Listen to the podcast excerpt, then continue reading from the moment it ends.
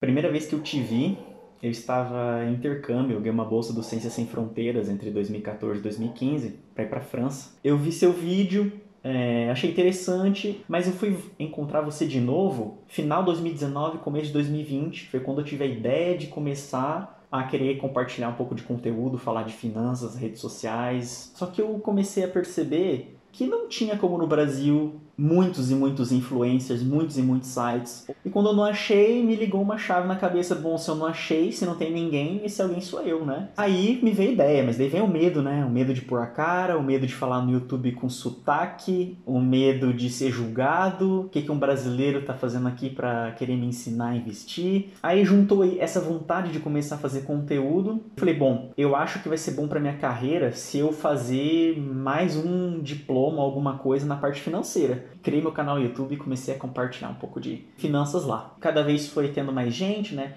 Eu comecei a fazer carteira de pessoas também que estavam interessadas em investir a longo prazo. E daí eu vi que lotar agenda também não é legal, né? Comecei a, a ver que não sobra tempo, não dá mais para trabalhar. E eu vi que eu precisava escalar. Foi aí que eu comecei a ver que o lançamento seria uma possibilidade, né? Aí em maio eu falei com a minha noiva, né? A gente comprou, acordei 5 da manhã para comprar. Então abri o carrinho dia 23 de agosto. Eu tava esperando fazer umas 15 vendas, sinceramente. Só sei que no celular eu soltei às duas da manhã, é, as duas da manhã do Brasil, começou a pitar, começou a vir compra. Quando chegou às 10 da noite do mesmo dia tinha feito 6 em 7. 6 em 1 nesse caso. Eu fechei o carrinho às 2 da manhã daí da segunda para terça.